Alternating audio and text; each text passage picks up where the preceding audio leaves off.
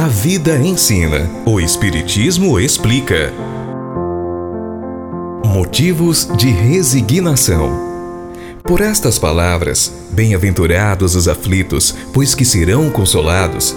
Jesus aponta a compensação que hão de ter os que sofrem e a resignação que leva o padecente a bendizer do sofrimento como prelúdio da cura.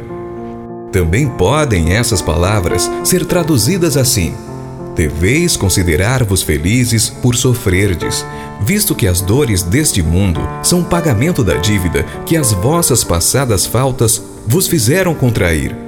Suportadas pacientemente na terra, essas dores vos poupam séculos de sofrimento na vida futura.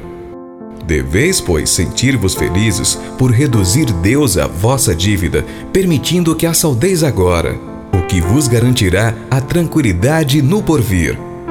O homem que sofre assemelha-se a um devedor de avultada soma, a quem o credor diz: Se me pagares hoje, mesmo a centésima parte do seu débito, quitar-te-ei do restante e ficarás livre. E se o não fizeres, atormentar-te-ei até que pagues a última parcela. Não se sentiria feliz o devedor por suportar toda a espécie de privações para se libertar pagando apenas a centésima parte do que deve?